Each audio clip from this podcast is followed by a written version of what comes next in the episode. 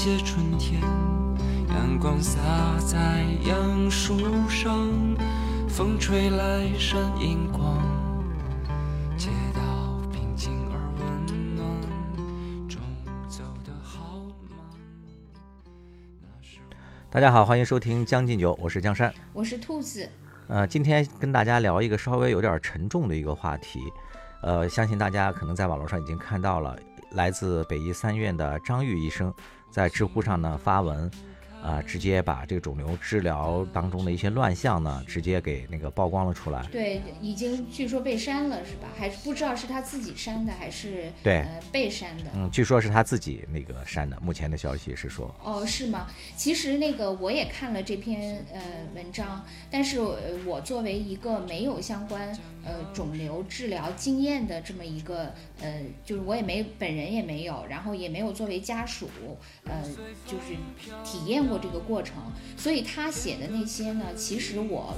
不太了解，就阅读上实际上有点障碍。但是你不同，因为嗯你其实已经经历过两遍这个事情了，就是呃肿瘤治疗的这个事情，所以你能不能就是以一个我们普通的呃那个就是患者或者患者家属能听懂的语言，就是解释一下这个张医生他这个文章里到底揭示的现在在那个肿瘤治疗中到底有啥那个坑？嗯，我那个讲的可能也不是特别专业啊，也是顶多就是叫这个久病成医吧。因为老在这医院跑，呃，家里两位这个直系亲属的这治疗过程当中，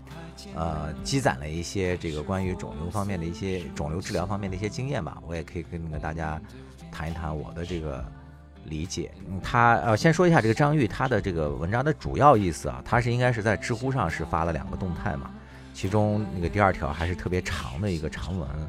他那个呃文章的名称叫呃写给我挚爱的国家和众多的肿瘤患者及家属，请与我一起呼吁，请求国家尽早设立医疗红线，遏制肿瘤治疗中的不良医疗行为。这个嗯应该是实名讲的这个乱象嘛。其实简单的来讲的话，它的这个呃整个这个呃文章的中心思想就是说，在这个目前的肿瘤治疗领域里面存在着很多乱象，这个乱象当中啊、最惊人的就是很多医生呃明知患者的这个肿瘤治疗，一是治愈的希望不大，另外一个就是生存期也不长，但是呢，还依然呢就会用尽了各种方式，他们的目的呢不是为了把这个病人治好，而是从这个病人身上来赚钱。如果用咱们这个老百姓理解的角度来讲的话，大概讲的就是这么一个意思。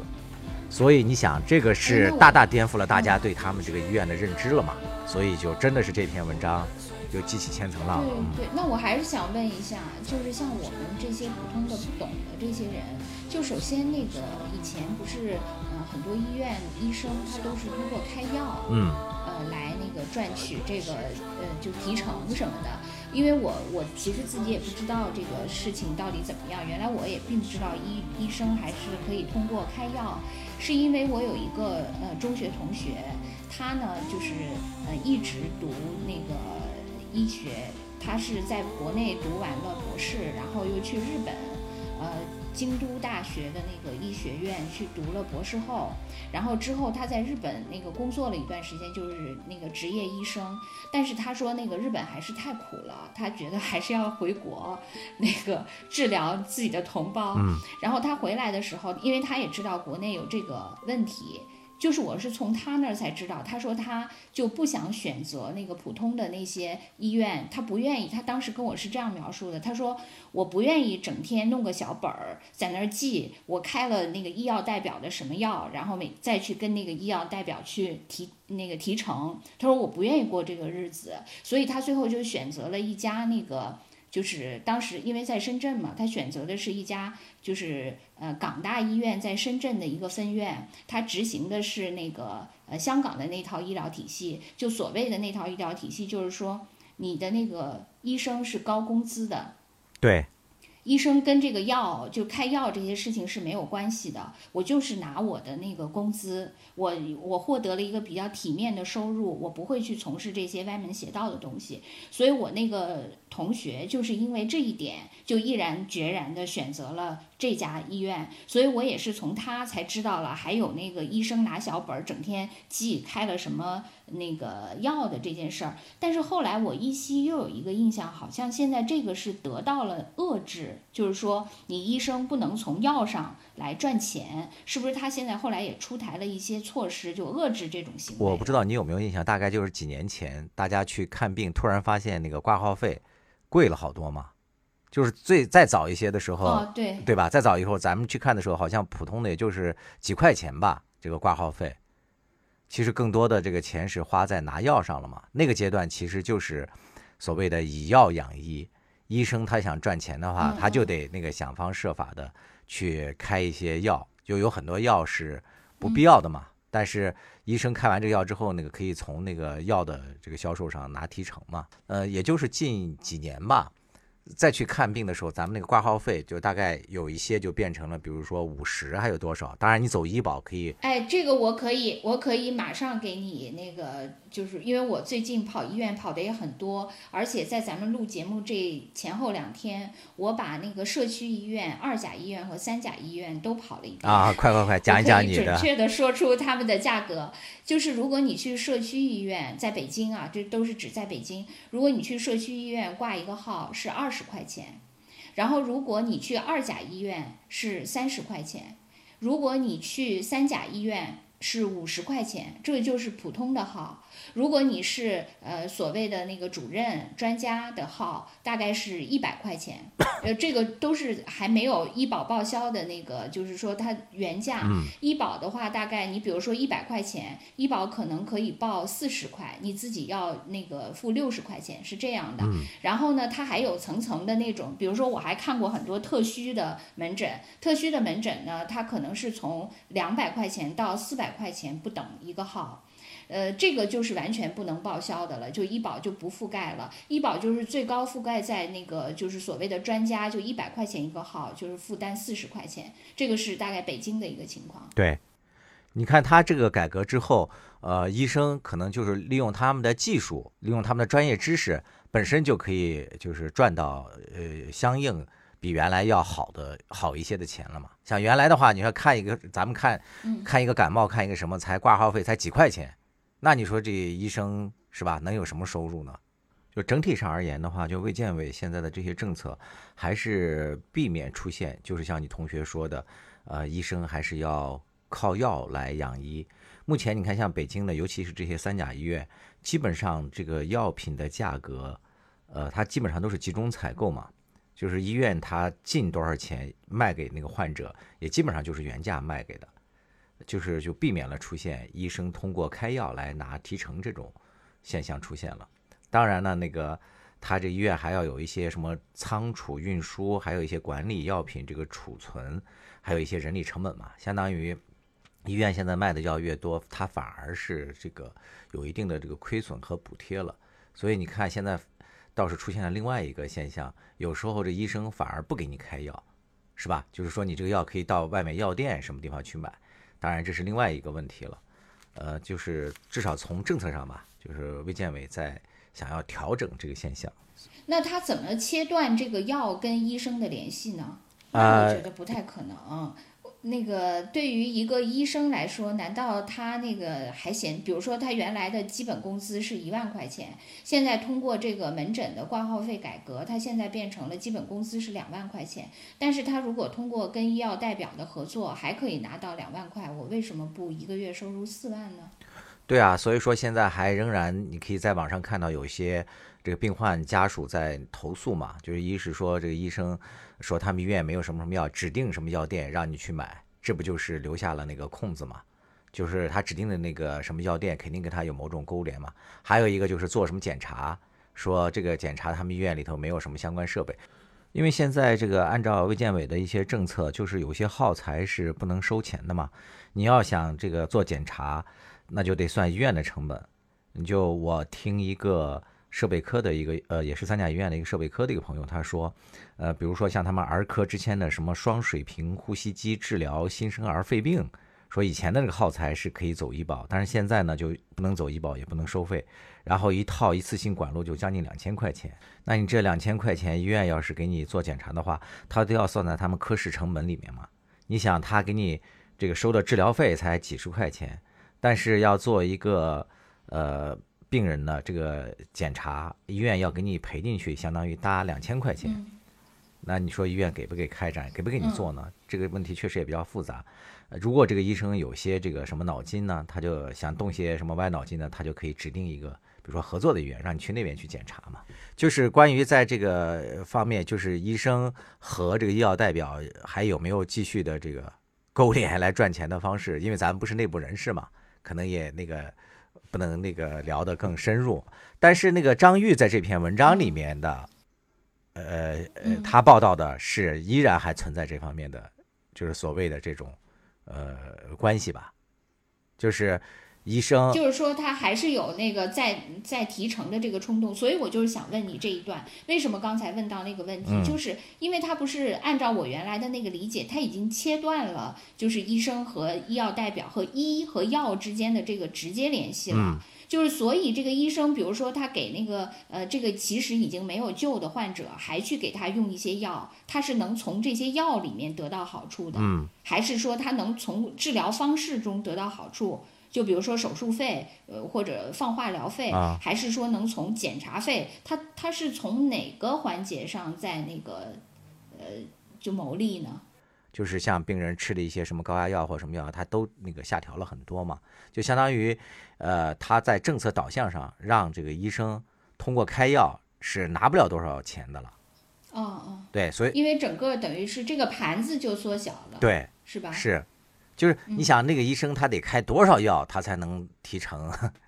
就所以我说他是一个政策导向上的一个调整嘛。但是在这个张玉的这个文章里面，他指出来说，现在这个医生还是能够通过这个患者治疗这一块能够拿不少钱，是因为关于肿瘤治疗这一块他的那个是重大病症嘛。就关于肿瘤的治疗，一个是手术就要花钱。那个，我可以举一个很简单的一个例子，你就，呃，明白了。就是当初我们家的一个亲人，他原来是那个直肠癌嘛，直肠癌的时候，大概在一年多的时候，一年半的时候，他出现了那个肝部转移。就肝部转移之后，嗯，还是一个三十岁左右的一个年轻医生吧，就是他那个医生当时就那个哭了。他就把我叫到一边，他说：“哎呀，那个老那个家里老人出现了这个情况，他说那个你快跟家人商量一下该怎么办。”然后这时候呢，因为那个呃，他们呃整个医院里面的那个就相当于病例，大家都是可以通过呃电脑联网可以看到的。这时候呢，就另外一个科室的一个医生就主动就给我们家这亲人的主治医生打电话询问。说，哎，你们那边谁谁谁那个病人是不是出现了那个肝转移了？然后那个，因为他们打电话就在我跟前打的嘛，嗯，然后那个那个女孩就说是，然后那个人就马上说，你稍等啊，马上就过去。就我以为他们要会诊嘛，结果那个科的那个医生就过来之后，大概一个四十多岁的一个中年男医生吧，那个医生就马上说，那个家属呢？然后我说我在。他就马上说：“快办那个转院啊，还愣着干什么呀？说转到我们科室去啊。”我说：“转到你们科室干什么呀？”他说：“那个赶紧做那个肝介那个肝部介入啊，做介入手术，然后把它消融，把它给这个呃那个癌细胞给杀死啊。”说还那个愣什么呀？就是早一天是一天呀。什么？就是放支架那种吗？呃，介入还不是，实际上它是指那个，比如说呃，伸到你的那个肝部嘛，就是某个就就通俗的来讲，就像用那个电烙铁一样那种，把那个。转移的细胞或怎么样，给它烫死或者是杀死，就是咱们通俗的，因为咱们不是专业的嘛，通俗的解释只能这么去解释。然后这时候，因为哎，那个那为什么他不是平时都会有那个通过放化疗这个方式吗？这正是我正那个要跟你说的这个点。按按说，出现了这个转移之后，常规的是可以考虑放化疗的。对吧？但是在这个医院里面就出现了一幕是什么呢？就是另外一个科室的人来抢病人了。你明白我的意思了吗？啊，我我我我明白，因为我自己也经历过这样一个事情。这个医生，然后马上跟我说，我们这儿从哪儿哪儿进口的什么什么这个器械，然后做这个什么什么手术，会效果有多好多好，肯定会让这个什么家里老人怎么无痛或怎么怎么样的。你想，当时我听到了这个，那就像听到了那个救命稻草一样啊，所以我就说，那我们赶紧办吧。这时候就是我们家这个亲人的主治医生就。一个劲儿的暗示我说：“你先别急，先别急，跟家里人再商量商量。”我说：“哎，不用商量了，我就能做主。”这时候我就要去办手续，就想去签字。然后那个医生都急了，就在后面拽了一下我。然后我一想，肯定可能有问题，我就当时没有转到那个别的科室去。然后等那个医生说：“那你想好了之后再找我吧。”他有点不太高兴。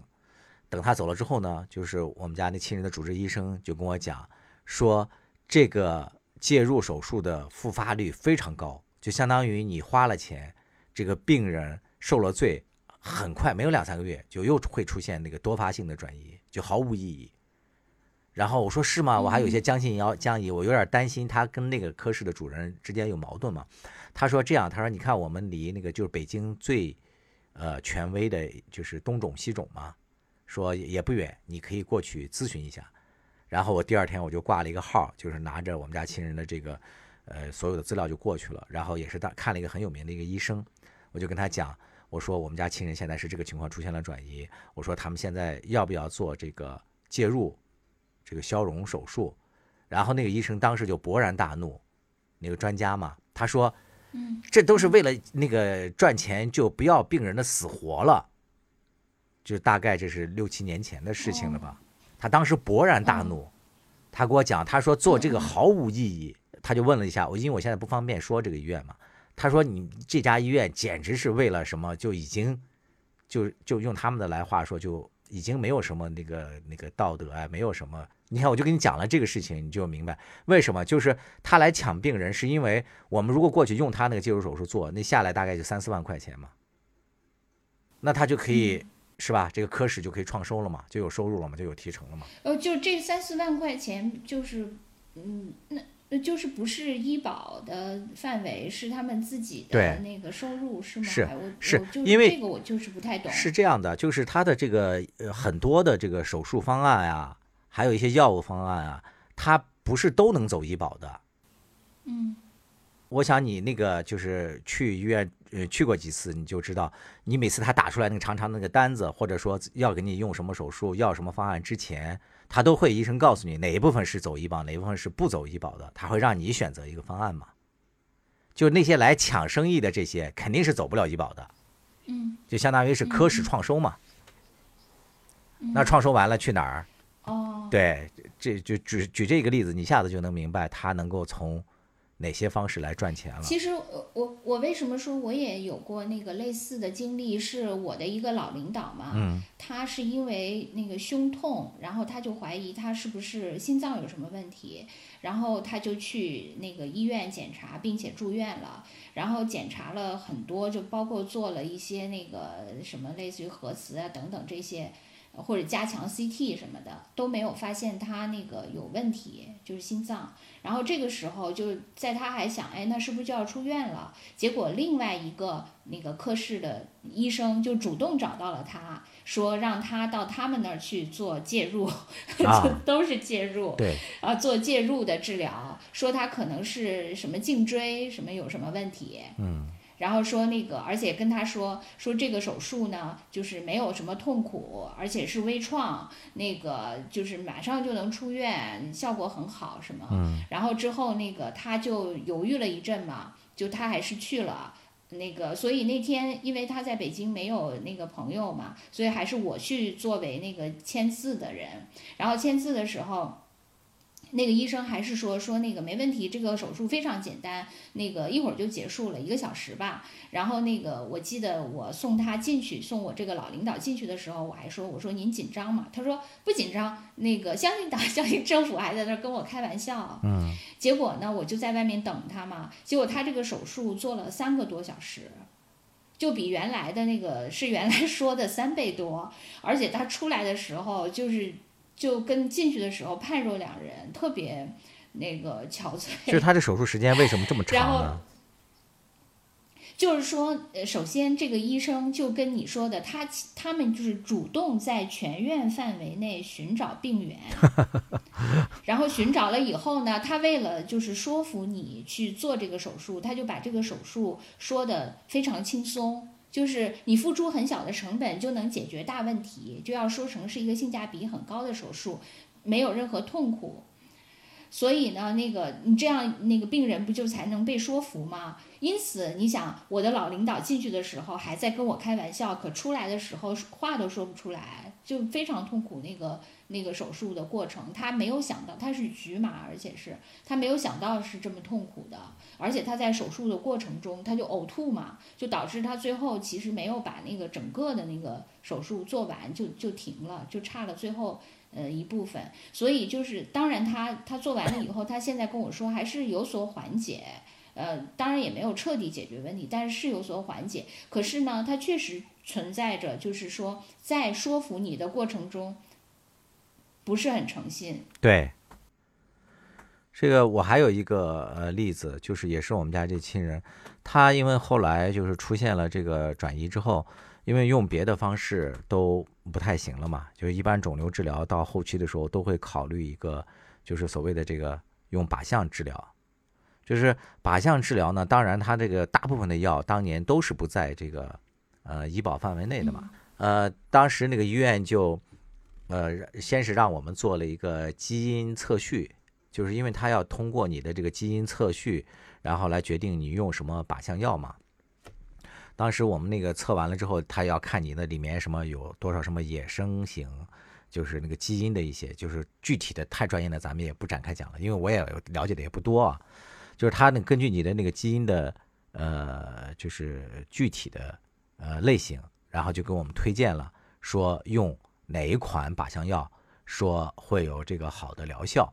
嗯，然后呢，呃，下午的时候，那个，呃，就是厂家就直接就来了，来人了，那服务是非常好的，哦。因为那个药很贵啊，一个月下来，当时大概就几万块钱吧，嗯，我们就用了这个药嘛，结果大概用了十几万的时候，发现没有任何效果，就是哦当初那个你你，我记得你曾经还说，就是你当时为了弄靶向药，什么还拖了很多人，什么呃什么飞机，什么飞行员，啊什么帮你带回来什么的，结果最后都作废了。对，那是后期的，就是嗯然后这个呃，那个我就去问那个当初就说用这个呃药物效果会很好的那个医生嘛，那个医生马上就翻脸了，说哦，这个我们也没有办法保证，我们只是按照常规的规律来看，就说你们用这种嗯什么什么的话会效果好，但是呃那个这个肿瘤是全世界都难以攻克的难题啊、就我们是没有办法做保证的。那你们要不，他就马上就换了一个。他说：“那按照你的意思，是不是想换另外一家那个那个靶向药啊？我也要不要跟你联系一下厂家？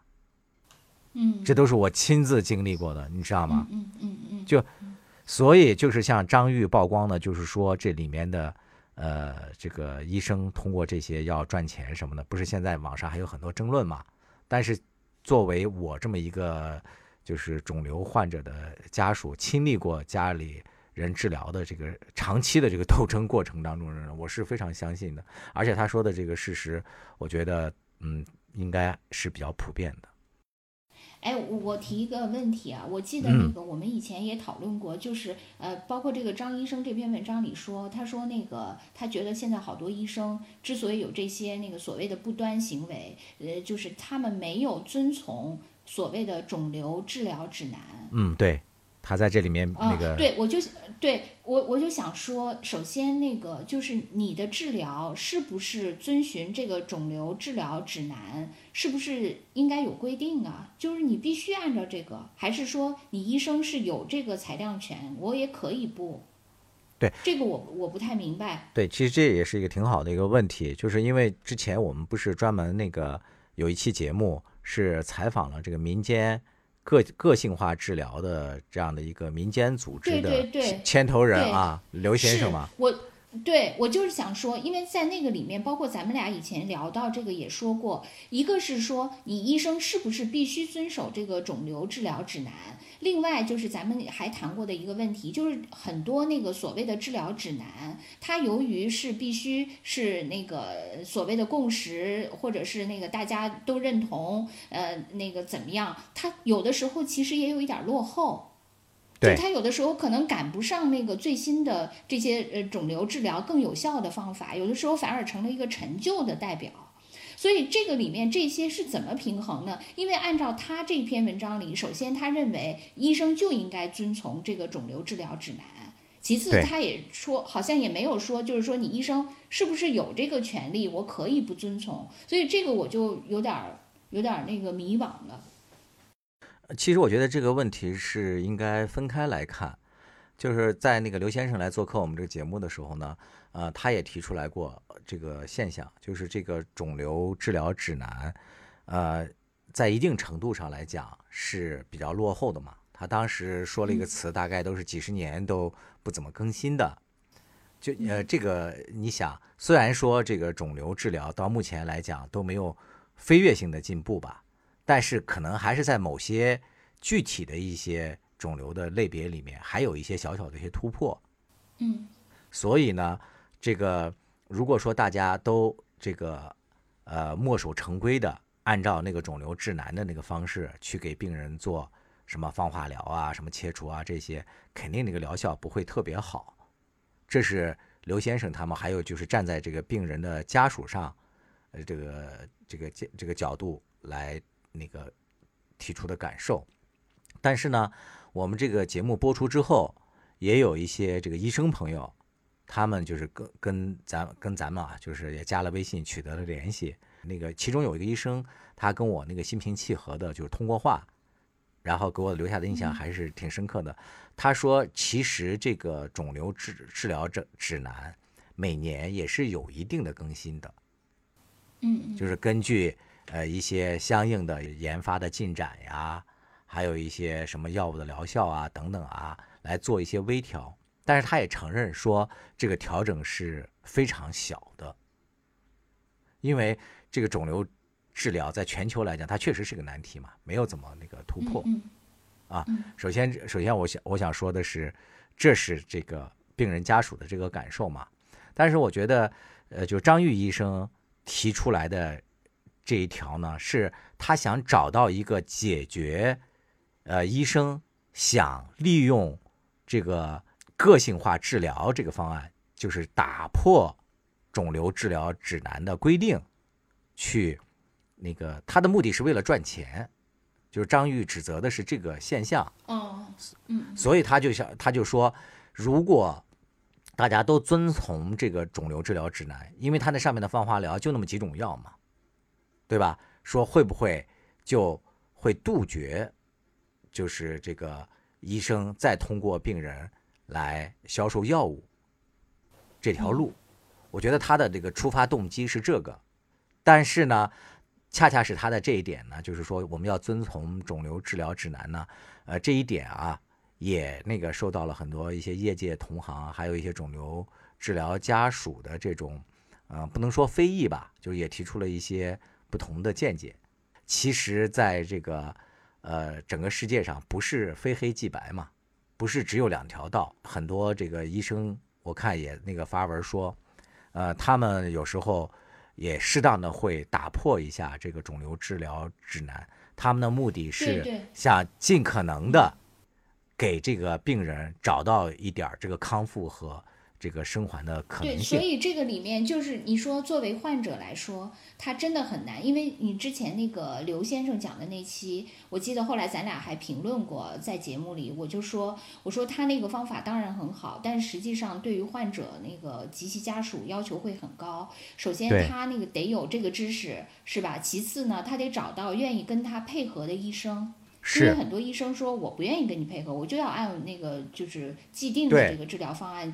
治疗。所以你说在这个里面，我如何判断这个医生他到底是一个在呃原有的规则的基础上进行了一个人性化的，甚至是呃有技术含量的，并且是个性化的一个调整，还是说他这个调整完全是为了牟利？我根本无从判断。所所以你讲到这个情况，就是讲到了这个肿瘤治疗的复杂性嘛，就是这个医生他面临的这个情况其实也是非常复杂的。如果说他愿意配合这个病人的个性化治疗的一些需求，而去大胆的采用一些就是所谓的当今呃中国还没有这个就是认可的一些做法，就是去做这些这个尝试的话，那很有可能就是出了问题之后，他就要担责嘛，因为没有在那个肿瘤治疗指南里头有规定可以用这个方式，是吧？那他们牟利的这些人，他们牟利的这些人，他们就不不怕要担责吗？啊，对，这就是那个那个张玉说的，就是由于在这个治疗这个领域里面太复杂了，就是既有人想利用这个事情给这个呃病人就找到一些生还的这个可能性嘛，也有一些这个病患家属强烈的想用一些什么新药啊，用一些什么方式，然后他们也说，如果出了任何他们也可以就是免责，也有某一种这样约定嘛。嗯。同时呢，还有一些人呢，就是想利用这个方式来赚钱，嗯。就是因为肿瘤指南治治疗指南现在在大家的那个心目当中，已经不是特别权威的那个东西了嘛，因为大家都觉得它相对的比较落后，或者说他那个按照这个方式，病人也是没有什么生还希望的嘛。那既然如此，那我还不如尝试一些新的一些那个可能性。所以有些想赚钱的人就利用了这个空子。哎，其实呢，我就想说，就是比如说像我作为一个呃没有知识来判断你这个医生到底是呃怎样的目的哈，我也没法那个去。那我唯一的一个呃对我来说解决方案就是我给红包，因为你不就是要嗯，就是我我给了红包，我就杜绝了你要利用我谋利，因为我已经把利给了你，请你嗯给我一个就是呃对我有利的一个治疗。所以那个嗯看来，在这种情况下，给红包是一个最简单的解决方案。呃，反正我已经把利润给了你，然后请你就给我一个呃合理的治疗吧。这个其实就是等而下之的一个，就相当于跟那个求神拜佛是一样的道理了嘛，就相当于啊、我自己已经无计可施了，是吧？那我不如见到佛、见到神，什么见到什么我就拜一拜，把钱那个给上去，然后最后就是听天由命了嘛，就把自己的命就交给别人了，因为你也不知道，我我我的想我的想法是，呃，就是比如说你，我假定你是一个要通过我牟利的一个医生，那我就把利润给你，你就别再呃用那个就是不良的治疗方法再从我这儿割一道了，因为我已经把你 割我那一道的先奉上了那个利润，对，我是这么个逻辑，你懂吧？嗯。嗯，但实际上这些人的，我觉得啊，如果说他自己心里头已经黑了，就是想都想到利用你这个 手术去赚钱了，你给红包，你给多少是够呢？我又要给你讲另外一个例子了。其实我原来在我我的那个在咱们节目里头我也提到过，就是我们家这个亲人在做手术的时候，本身给那个科室的就是主任啊，是科室的主任，还不是说他的主任医生已经那个打点过了。还是通过那个朋友介绍的，然后那个科室的那个主任呢，呃，也都给我们许诺了，说放心，他会亲自动刀。然后结果在前一天动手术的前一天，然后他的那个手术组的有一个医生，也是一个主任医生，然后那个来到我们家那个床前，就不住的暗示说，哎，怎么明天这个手术了还没有领导签字呀？就说没让他签字。呃，然后我们家那个亲人就赶紧打电话就问我，我说那个呃，整个的这个手术组的这个组长已经签过字了呀。然后他说，哦，那不行，需要每个人都签字，你明白吗？这就摆明了就是他也需要被打点嘛。然后我就赶紧让我们家亲戚又包了这个那个红包，然后就送到他的那个上面说啊，对不起，我们不知道这个情况，说请您签字或怎么样。他很利落的就签了字了，然后签完字之后又过来说说啊，没关系，说那个什么什么主任他太忙了，以后有什么事直接找找我就行。最后是他主的刀是吗？不是那个主任主刀是吗？是那个主任主刀，他只是参与者之一。但是你想如果不给他会发生什么事情呢？如果你想你这个问题，你想谁敢拿着自己亲人的那个什么去跟他博弈啊？难道他还敢在那个主任的眼皮底下公然怎样？这是这是事后最让我诧异的一点，就相当于说，他都敢在自己的领导，应该是他的直管领导面前吧，还敢再要红包，你就可见这些人的这个利欲之心，他都贪到什么程度了。你就刚才讲到要给红包，我觉得是靠红包是给不够的，而且最具讽刺意义的是啊，就是我们家这亲人出院的时候，就是他在那个大厅里坐着等我，然后我在办那个那个结账手续嘛，然后我就一转头看到他们那个大厅里放着说年度的那个先进工作者，哦，啊，就不是呃那个人，季度的新就呃先进工作者，对，那个来要红包的那个人的名字就赫然在列，就那一幕给我留下的印象非常的刺激。就嗯，好反差，不是萌，好反差那啊，个。对，是。其实呃其实，在这个张玉的这个里面，他还讲到，就是说现在就是关于那个呃 PD One 有个叫抑制剂的一个，他举了这么一个例子嘛，就这个例子也也比较能说明，就是现在这些人的这个钱是怎么赚的。因为这个 PD One 是这几年刚刚那个用到肿瘤治疗方面的一个新药，就是你刚才哦说我们家那个亲人，杠一那个是吧？对对对对对 PD1 是吧？对 PD One，嗯，就是你刚才不是说，就是我们家的亲人，就是因为我们家亲人那个生存的最后的那个阶段，我们也是从国外用尽了各种方式把这个药运进来。当时那时候国内还不允许用这个药嘛，就相当于还没有那个、哦嗯，对，还还是不合法的当时。然后我们把那个药用这个进来之后，药但是是是什么作用啊？它是这样的，就是这个药的这个研发者，就相当于发现了这个原理的这个人，不是还获得过诺贝尔那个医学奖吗？它的作用是这样，就是那个肿瘤治疗，它的那个肿瘤细胞，它那个是人体自己的一个细胞嘛，它不断的复制自己。它既然在你人体内，它是特别害怕被那个什么一些人体其他的细胞来把它给消灭掉的，什么那个白细胞、红细胞，还有什么巨噬细胞，不是它要消灭这个癌细胞吗？所以呢，它就会释放某一种这个呃一种信息素，就这种那个东西呢，让就迷惑敌军，就迷惑什么这个白细胞什么的，就让人识别不出来它，就相当于是它放了个烟雾弹。哦哦，这个然后这个抑制剂 PD-1 就是把它的对那个烟雾弹给驱散了。啊，是是是，把它那个烟雾弹给驱哦散了，然后让那个嗯你人体的免疫力能够把那个癌细胞给杀死。哦，就我我用的这个词可能是未必未必，对对对嗯，我用的这个词可能不够专业，但是原理是绝对没错的。嗯嗯嗯对其实这个药呢，呃，同样它也是只针对某些这个细胞，就是这个癌细胞和某些人有用，它并不是说百分百都有用。但是就算是这哦它不是一发现，广谱的那个，嗯，对对对，就算是这个对，已经很好了，已经成为了很多这个肿瘤治疗患啊，心它这上目中的一剂面说，因神药了。我正好找到了这一条，它就说，呃，胃癌术后、胰腺癌术后、肠癌术后，还有胆管癌术后都不需，就是明确不需要进行这个治疗的患者，就是这几种癌的术啊后都明确不需要进行 PD-1 抑制剂治疗。啊，我我记不太清了，反正有一些是不适用这个的。但是呢，嗯嗯，因为这个东西在很多这个病患心里头，它是一剂神药啊，对吧？都嗯获得过这个诺奖了，所以呢，嗯这个这医生呢就把这些药就用在很多就是明知没有效的这个人的身上，他也他也在给你使用，就过度使用嘛。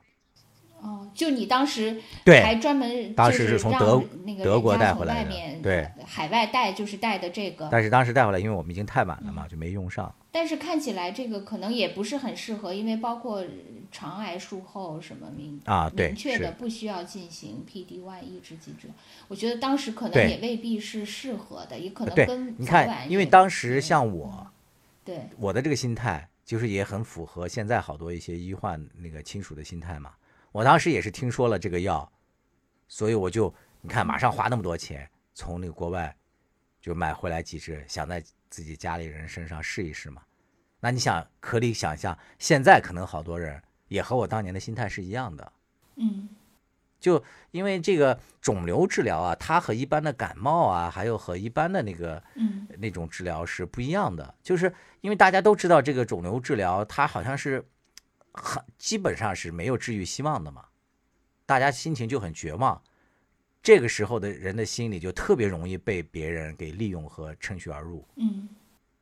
所以我觉得张玉说的这一点呢，就是我觉得是很有意义的，在于，就是这些赚肿瘤治疗这些钱的这些医生，真的是心肠比一般的那些要要黑太多了。他就是利用人最虚弱的时候，不但没有帮你，还利用你对家人的爱，狠狠地宰了你们一刀嘛。就是最后导致的这些肿瘤治疗的这些人群，人财两空嘛。可能恰恰是因为他是这样一个，嗯就是所谓的绝症，才会呃让患者和家属有这么大的那个愿望去愿意被这个医生所牵引。如果你就没那么严重，你可能他他这个黑心好像还不太好实施。你正是因为这边很绝望，所以你才能有让他们这样的一个土壤。就是他这个事情提，就是提出来以后，那为什么就是会就他自己又会把这个删了呢？呃，对，我觉得这个问题可能是相相对的就有些敏感了吧。嗯我觉得他首先是这个问题引起了全社会这么广泛的关注，是我不知道他自己有没有想到，因为现在可能这已经成了这两天最热的一个新闻了吧。对，他在热搜上，微博热搜上好像待了好对几，天。其次我觉得就是关于行业的一些，还有包括他们医院本身，我觉得可能也受到了很多一些冲击。我不知道这个相关的一些部门啊，对他持一个什么态度，但是我也注意到咱们很多一些官方媒体，比如说什么新华社呀，还有什么一些是人民日报吧，我记不太清了，呃，也关注了这个事情，他们是持着这种赞成的态度的。他们说，既然有病，那就应该要治；既然存在的问题，那我们不如借这个机会好好的深挖下去。我觉得这个态度特别好，嗯，真的。所以我这两天一是为这个张玉的勇气，就是受到了很很大的震动，同时也很感动，因为咱们也算是在体制内工作过的人嘛，咱们非常知道他讲的这番那个真话，呃，意义何在，能给整个这个社会的，就是在这个医疗改革方面带来多大的推动效果。另外呢，也深知他讲这些话有多不容易，是吧？他要承担着多大的这个风险，我觉得他是一个挺了不起的一个人，至少对我，我觉得像就是每一个行业的人，其实就最难的就是揭露自己那个行业的呃问题嘛。就说你比如说呃，就是嗯，因为呃那个以前不是说呃，就是人不能自己给自己做手术，对，是吧？我记得咱们某一个那个中央领导还曾经说过嘛，他说那个呃，就是在他接待那个福山。那个来访的时候，他好像还说过，嗯嗯他说那个我们呃可不可以自己给自己做手术？好像世界上只有一例有一个医生他自己给自己做嗯手术嘛。所以我觉得你你在那个行业里，你首先呃你是这个里面的一个，就是说不好听，你是一个共犯。对就是这个行业里的那个所谓的不太见得光的利益，其实你可能多多少少也也也共享到了。另外，那个就是说，如果你呃，就是特别清廉的去出来揭揭露你自己的这个行业的问题，你可能面临到就是压力，还不说，你可能面临到失业。对你自此以后可能就已经不能，你知道，我看到这个医生，其实我就想到我以前特别喜欢，我好像也推荐过的一个日剧，就是《白色巨塔》。白色巨塔那里面有一个医生，就江口洋介演的那个李健嘛。对，而且我发现他跟这个医生是一样的。我当时看到他这个文章的，时候，我也是，对我就，想到他了。是吧？你因为我觉得做那个？唐泽秀明演的那个人是很容易的嘛，呃，就是因为是吧？那是利己型的，对而那个李李健完全是利他型的嘛。对，因为他们两个是两个完全不同的那个医生的类型嘛，但是他们啊俩都是两个杰出的医生。我觉得，呃呃，唐泽寿明演的那个人吧，就是那个财前嘛，就财前那个人呢，他可能跟这篇文章里说的这个这些医生还是有区别的。对他的医术是很高超的，虽然他可能也就是他不是第一集，就是那个那个电视剧开篇的第一集，就是嗯啊、他开始的时候第一个镜头就是他对着那个呃窗户，把一会儿要做的那台手术，就是每一个动作自己先演练了一遍嘛。然后之后就是他很娴熟嘛，然后第一场那个手术其实就是一个很惊险的手术，但是他又靠着他那个高超的呃医术就 hold 住全场嘛，所以就是上来是一个特别惊艳的那么一个表现。但是那个那个患者就感谢他，就送了一盒那个点心，就是他们呃日本人自己做的那个点心嘛。然后他拿到这个点心以后，那个他其实等那个人走了以后，他马上拆开把那点心呃那个盒就嗯看看里面是不是有放了钱，结果没有嘛，他很失望，就把那个点心扔到了一边嘛。就他也认为，就是说你你向我送礼，包括那些有一些权贵来找他什么的，这些都有。但是不管怎样，他的医术他是以医术高超而著称的，并不会因为你没有那个怎么样我我就故意像这个里面还是不一样。但不管怎样吧，他还是跟那个李健，李健是一个完全好像就就是真的是中国也有李健啊。啊，那那个唐唐泽秀明的那个叫财前是吧？唐泽寿明不是哦唐泽秀明，啊寿明啊，唐泽寿明。是寿明君演的这个这个财前，他其实他是对这个治病也是有着这个很远大的一个理想的，就是包括他不是要建那个肿瘤大楼嘛，他的这个人物塑造是，嗯，他想用入世的方式，然后来做更伟大的事业。嗯嗯，我要有有这个权利，有这个财力，然后我才能和这个世人打交道，才能这个指挥他们，说服他们调动这个资源，然后建更大的这个大楼，才治愈更多的对这个患者。要不然的话，只靠我一个人的心善，我能够治多好呢？首先，他的这个动机和终极目的是两个人其实都是一致的，就想救助更多的人嘛，只是说使用的方式不同而已。就就是因为那个最，呃因为最后他们也达成了和解嘛，就是他们俩那个那个不是我走向那个耽美的一个启蒙之作嘛，就是因为他们俩在最最后就是达成了和解，但是其实我觉得他们俩还是有一点不同，就是说财前他是认为，呃，他是一种有我的成功，而李健是一种无我的成功。嗯，就是说我我就是为了患者，我并我在这里面，呃我的那个角色并不重要。我如果就是献出了我自己，能为患者好就可以。但是财前的这个成功里面必须有他自己，他首先要自我实现。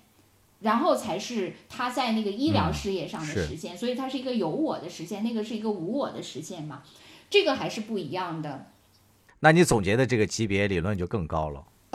咱俩别上价值了。就另外，我还有一个问题，就是 实际上我以前还看过，就是最近不是说那个所谓的癌症治疗的那些药物都降价特别多嘛？对，就集采了嘛。啊，降降价特别多，但是呢，我那个之前又看过一个，就是你知道现在有一个，原来他是一个知乎的大 V 嘛，后来那个他现在也在那个呃，就是观视频做那个呃，就是睡前消息的那个叫马前卒那个人，你知道吧？嗯，我知道，知道，嗯，啊，他有一集他就说过这个，呃，他其实他说他呃反对就是大幅的降低这个癌症治疗的药物的那个这个措施。他说是他说这个呢，就是有一点儿就是说，呃，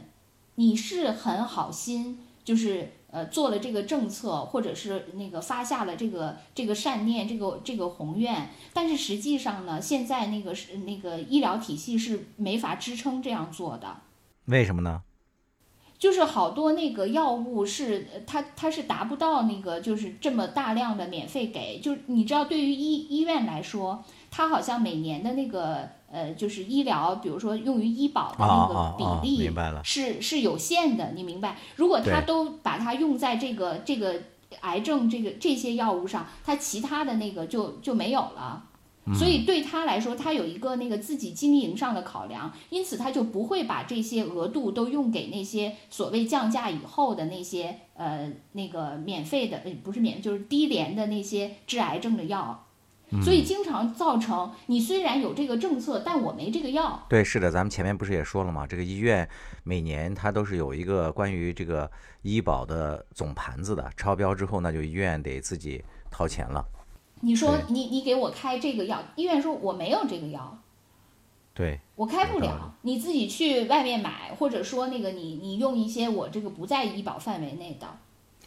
所以说所以等于它是一个啊一个很好的政策，但是实际上它那个因为你下面的这个体系，这个整个运作体系是不支撑这个政策的，所以就造成了这个政策其实它就最后受那些很多人并不能因此受惠，因为他没这药。所以说，其实就是中国的这个医疗呃改革之所以困难，是因为它太复杂了。对对，它面临这个情况，真的我觉得可能在全球来讲都是最为复杂的了。因为中国的这个大家都知道人口又多，然后这个发展阶段也都嗯不均衡嘛，呃各地面临的情况也都不一样。我们不是原来也做过一动一段时间的移动医疗嘛？就从我们当时呃面临的一个小问题，你就可以知道，就是现在中国 医疗改革有多困难。就是整个那个世界现在都面临的一个就是所谓的这个数据化医疗，就精准医疗，这是一个趋势嘛。就是如果说这个人类能够利用大数据，这个还有一些人工智能，其实对于提高整个的就是医疗水平来讲是有很大的帮助的。这个是已经达成共识了嘛？你比如说像 I I B M 的那个沃森嗯那个机器人，嗯它就是阅读了大概百万份的那个呃那个病例，它就可以通过那个就是病人的一些，就比如说一些什么那个血液指标啊或什么，他就能够基本判断出来这个病人是什么基础病嘛，这就能够节省出来大量的一些人力投入到一些疑难杂症的去研究去嘛。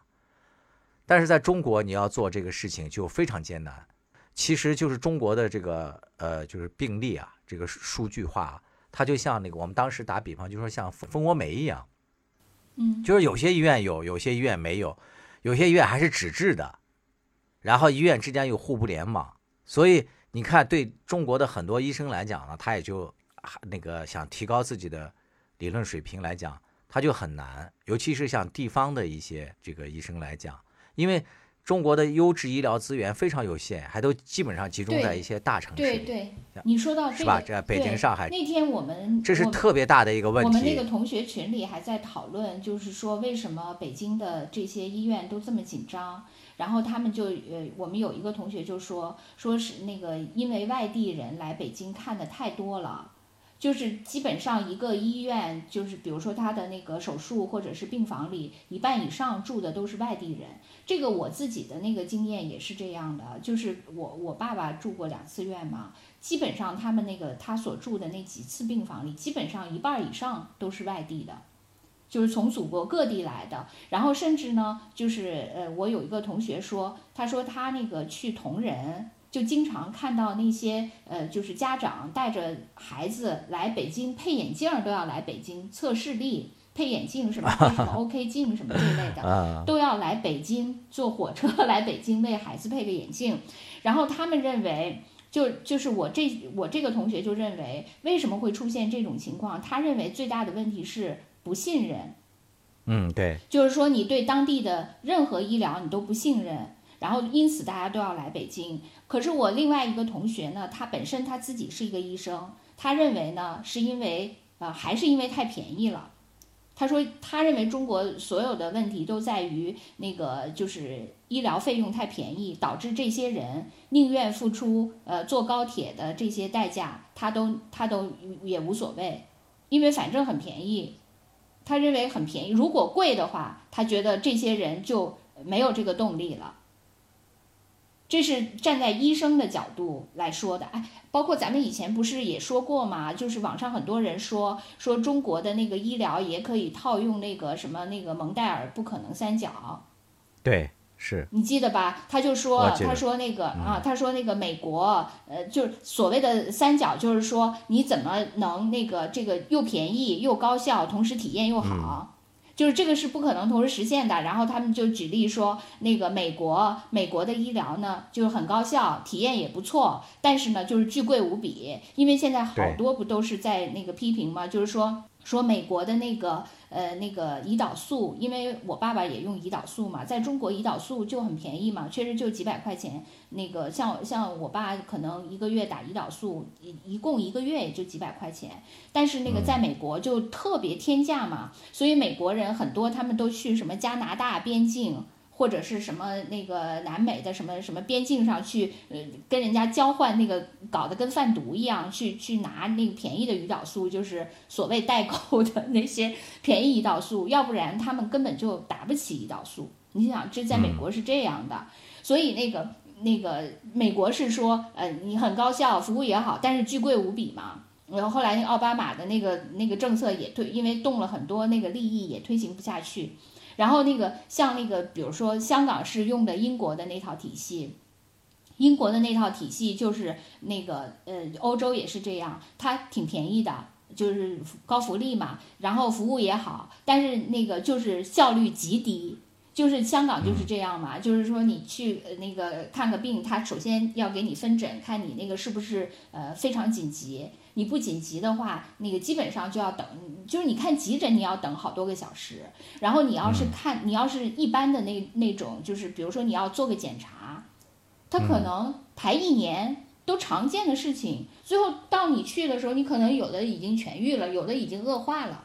它就是这样极其低效。像中国就是说中国那个，我觉得还算高效吧，也还算便宜，但体验就很差嘛。就是我们每次去医院都是那个人山人海，然后呢，医生也抱怨，医生说：“你看现在中国医疗体系就是我靠我们那个透支我们这些人才维持这个运转的。”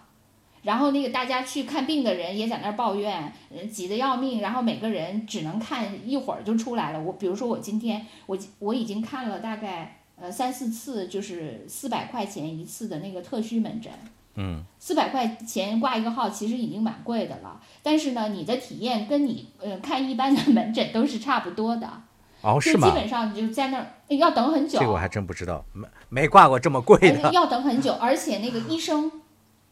而且医生呃就是很快，其实也没有多长时间。你比如说，你可能日常的门诊他很不耐烦，大概可能三五分钟就出来了，这个也就五六分钟，也就出来了。就我觉得跟普通门诊没有什么太大，就是其实呢，你你提高这个，就是中国的普遍感受不好，就是你没有一个好的体验。这个我觉得无论是医生也觉得自己很苦，病人也觉得自己很苦啊，医院也觉得我那个已经都尽量这些那已经高效的运转了，我已经没我已经是饱和状态了，还怎样？就所有的人都不满意。当然，我们换来了就是很多从国外就是定居过一段时间，或者说留学啊怎么样回来的朋友，都感慨说，其实在中国的这个医疗这一块来讲，就已经很不错了。嗯嗯。呃，但是我觉得张玉说的这个呃现象呢，就是在肿瘤治疗这一块呢，要值得重视。就是刚才咱们讲了，因为在肿瘤这块治疗这一块，因为这些患者面临的情况实在是太难了。一方面就是家里那个受到的情绪冲击非常大。另外一方面呢，呃，本身这个肿瘤治疗呢，就是呃也非常耗时耗力，是吧？咱们原来也说过嘛，还需要专人去照顾、去陪同什么的。然后在这个时候呢，嗯，还要再打他们的主意，再赚他们的钱，这个确实就有点说不过去了。呃，所以这个有很多人关于张玉说的这块到底是真是假呢，还存在争论。但是从作为我们这个亲历者，我觉得他讲的这个话还是挺有意义的，就在一定程度上就特别像那个。皇帝的新衣那个小孩一样嘛，就一声这个童声，就至少让大家注意到了哦，原来在这个呃看似这个圣洁的白衣 天使的这个行列里面，还有这么多肮脏的灵魂嘛。我觉得引起大家的重视和关注是一件好事儿。其实他他比那个小孩儿，他比那个小孩儿可那个高尚太多了。因为那个小孩儿只是出于天真无知才喊出了真相。他是就我们刚才说，为什么说他是那个白色巨塔里的李健？因为他在这个行业，他深知他如果说出了真相以后，他可能会遭遇什么。但他还要说，确实还是挺值得那个敬佩。我还问了一下那个北医三院的朋友啊，他们就说，其实他们医院。在这之前是有过相关规定的，就是要他们的工作人员，呃，严禁他们用这个就是北医三院的，呃，和他们个人的这个名义嘛，来发表一些什么言论之类的。就相当于说这个张玉也在一定程度上还是违反了他们医院的规定嘛。他其实是用了实名，就是他还真的是很有勇气。他在一定程度上已经预料到了他发这个文章会受到至少院内的某一种这个对待吧。他是心里头是知道。好像当时那个李健也是嘛，就是最后被赶到了一个小医院。所以我觉得这个人挺了不起的。我觉得不管他讲的这些解决方式有多少的实践价值，至少他的这份勇气就挺值得我们钦佩的。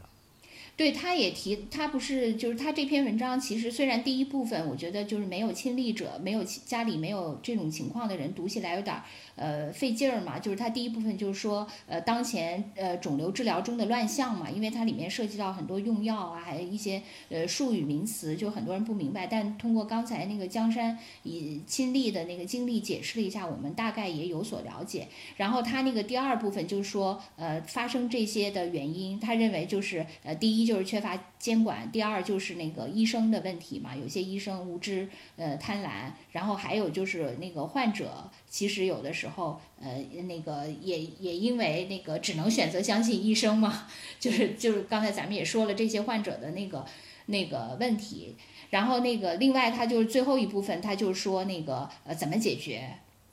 然后他提了那个四点嘛，第一点就是说他觉得最重要的是法律的支持支持，就是依法治疗医疗乱象，但是实际上确实就像他说的那个患者维权。真的是太难，很难的，太难了。嗯，我有一个同事，呃，他妈妈那个就是呃六十岁，然后六十摔断了腿，摔断了腿以后就开始那个呃，就是给他就送到了一个就近的医院。后来他们是呃，因为我这个呃同事家里其实资源也挺多的，就把他妈妈后来就送到了当时他所在的那个省会城市最好的一个医院。那个医院在全国也还挺有名的，然后呢，呃，就是送到那儿以后，他其实只是呃摔伤了腿，结果医生就说说他妈妈那个有点胖，呃，呼吸有点问题，就要就给他插管了，然后插管以后就进了 ICU，然后在 ICU 里待了几十天，最后那个 ICU 里其实是一个呃高感染的那个病菌特别多的一个地方。其实大家不要认为那个 ICU 实际上是特别干净，其实恰恰不是。就尤其是你插管了以后，是非常容易受到那个感染的。然后他妈妈就是在那个 ICU 里，就待了几十天以后就去世了。哎，就他本来就是因为摔断了腿，结果就是经过了这么最后人没了，就前后大概可能。对，然后他们就就是要跟这个医院打官司嘛。我记得他当时还那个就是到处找律师，我还也帮他问过，但是实际上这个真的是非常难，很难。就是对，就是你包括你找律师，就是能解决这种医疗纠纷的就很难。然后你这个患者家属去取证这些东西都特别，因为你开始的时候并不知道后后来是这样的一个结果，所以你可能从第一步步步取证那个过程，其实你当时可能就没有注意。然后你又很难找到你，而且事后了，你再找一个那个一那个律师，那就更难了。就因为很多律师他都不愿意打这些官司。就从知识储备上来讲，这个患者也是弱势群体啊，他完全不具备跟这个医生能够就是谈话的水准，可能都很难具备。所以我就是最后我这个我这个同事就。就被迫放弃了这条路嘛？就他们家其实呃资源，我觉得较之一般的家庭还是很好的，但是他都已经走不了这条路。他就是每每跟我说起这个事，就唏嘘不已，就为他妈妈就是痛苦嘛，就觉得不值嘛，就是觉得他妈妈其实才六十多岁就走了，还是这么一个。其实，在那个过程中，他们已经是给他寻寻找了最好的医疗资源。结果还是这样的一个结果，所以我就是说，这个法律维权这个事情，我觉得真的对于，呃，患者来说，基本上不太可能。就除非你第一步就开始，就是有心的把那个所有的情况都记录下来，但是你就想，你作为一个那个家属，如果家里有病人，你就刚才说的那一套，你什么心理上、情绪上的，你精力上的，你都已经自顾不暇了，你还在那儿能一步步的什么这么理性的在那儿留着各种证据什么？我觉得基本上就确实不太可能。对，所以就有人说这个张玉。提到到这些解决之道，都有些这个叫这个书生意气、纸上谈兵嘛，就好多都不太具有，呃，就实际操作的这个可能性。你例如说，他还举了一个说什么同行监督机制，这个其实在一定程度上也挺难的。就是一方面，那个同行也就是优，咱们刚才讲了，就优质医疗资源本身就很稀缺在中国，然后你再让他们增加一个什么同行之间的监督这个职能，其实。执行起来还挺难的，另外还有一个，这这个会不会又导向到什么关系网是吧？这医生还要注意搞社交，还要注意这些事儿。对，你看他就说，他说是否可以选择部分专业水平高和职业道德过硬的医生进行定期审核？那你说专业水平高可能还可以客观衡量，对，你说职业道德过硬这个东西本身就没法衡量。怎怎的人叫职业道德过硬？就我可能的就是张医生，他那个有勇气，呃，像李健，可能他也确实有李健那种就是理想主义的一面嘛。但现实就是就是很残忍的嘛，就是没法那么像那个科学似的那么一步一步的来那个实施。对，话又说回来哈，就是虽然说这个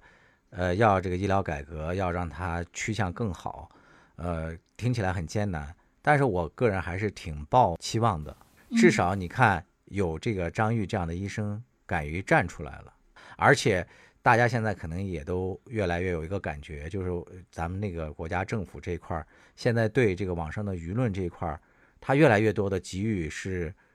正视和这个积极的回积极的回应以及去整改了。不就是也有一些言论说，其实我们国家对这块是最重视的。这个就是我的一个主要 观点啊，对，我就是认为，我是我是认为那个中国是特别重视民间舆论的，因为那个这个是我觉得，呃，你比如说，你像那个西方国家，它可以它的一切社会问题都可以通过所谓的选举，就是我那个反正这你不是现在对这个有意见吗？行，那我们那个选举一遍，然后选个别人上来。那个那个就好像解决了，但实际上问题没有解决。但是他可以通过这个这种方式，好像就让大家宣泄了一下。比如说啊，那个我因为讨厌那个原来的所谓白左那套，呃，所以我就把那个川普选上来了。但是实际上川普也没有解决问题。然后讨厌川普的那些人又把川普选下去，又把拜登选上来。就他们通过这些换人，那那个他可能宣泄了他自己的某些不满，但是实际上很多问题还是没有解决。但咱们这儿呢，由于那个稳定压倒一切，所以。其实他更在乎的是这个舆情，而且我觉得现在就是通过这么多轮，就最早我们在网上什么呃微博时代最早期是什么围观改变中国呀等等等等，从最早的什么孙志刚啊什么的，到后来那个呃就是一步步各种社会事件吧，到今年的这个呃就是去年开始的这个新冠疫情，我觉得基本上现在这个正反馈的。就是已经有一些成功的案例了，虽然呃不是每件事情都能呃得到正反馈，因为如果是那样的话，这个国家也太好治理了，因为它可能牵扯的确实很复杂。但是我觉得渐渐已经有一些正反馈的那个呃例子了，包括这件事情其实也获得了一些正反馈，就是在医疗上，就是现在那个政府响应的，就包括推出的一些举措，其实大家还是。蛮认可的，虽然也有我刚才说的那个，就是呃，就马前卒提到的那些，就是说，如果你有些政策是很好，但实际上你落地的时候，它可能由于下下面的那个体系是没法支撑的，它落的时候反而是会出现一些问题。但不管怎么样，我觉得，嗯，从那个，嗯，还是想把这件事情改，呃，变得更好。这个。这个心，我觉得对他的动机是向善的嘛，向好的。就是这点，我觉得还是有点希望的。是，而且我觉得就是说，即使在中国，其实呃，就通过那个新冠这个事情，就是中国已经是最高效的嘛，因为它是一个大政府嘛。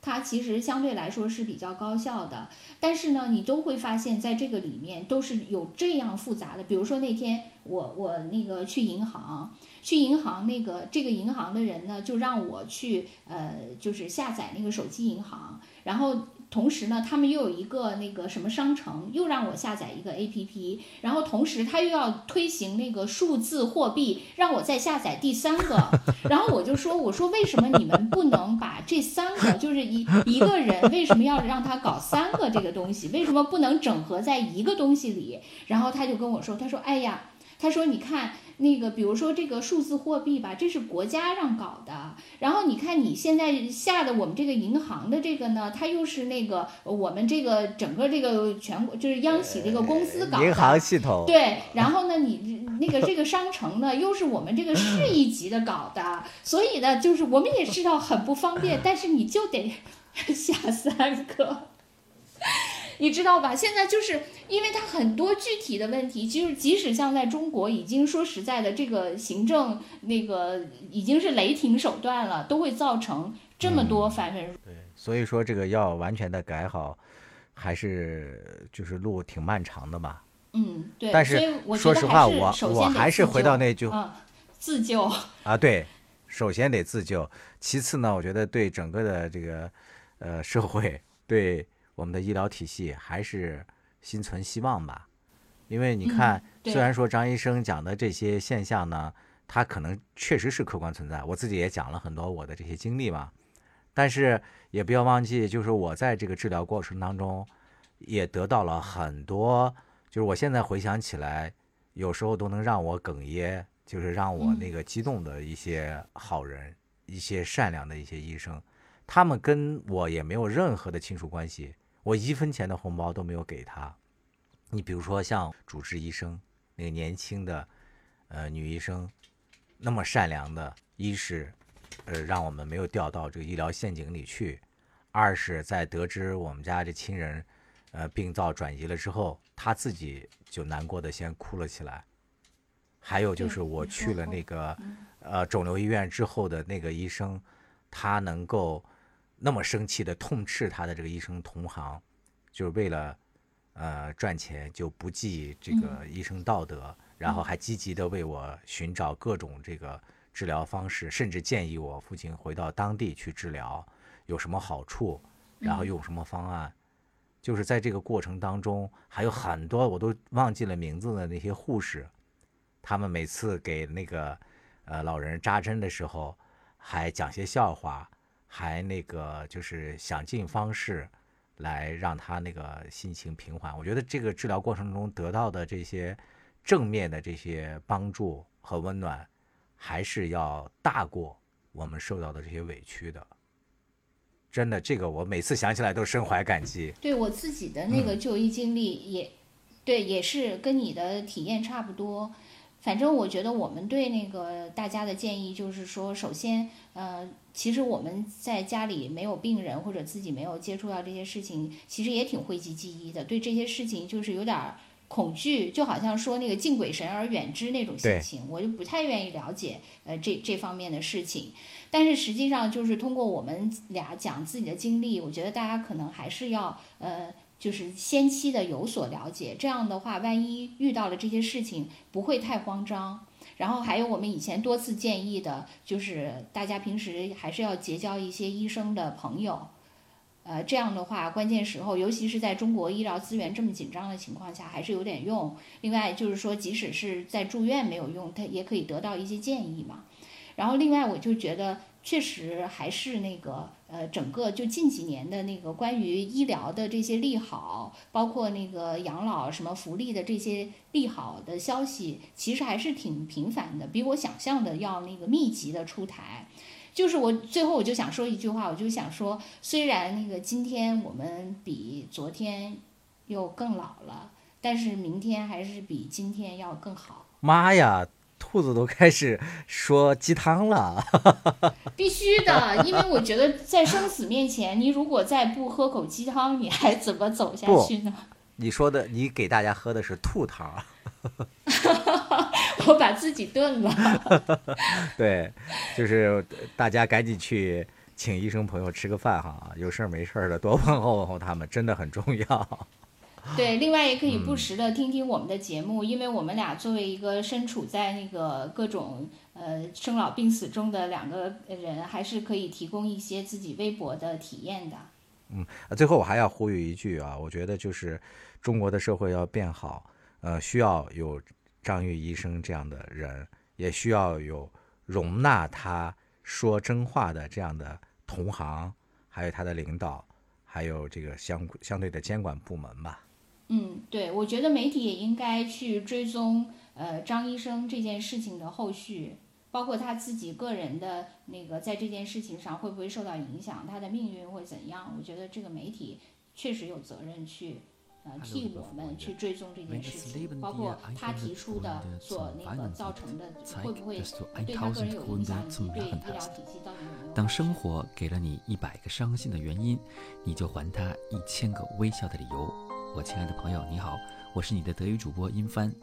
有人说德国人是全球最讲究的民族，可是在我看来，不管是讲究还是将就，只有适合自己的才能天长地久。欢迎收听我的老朋友江山和兔子为您带来的生活脱口秀《将进酒》。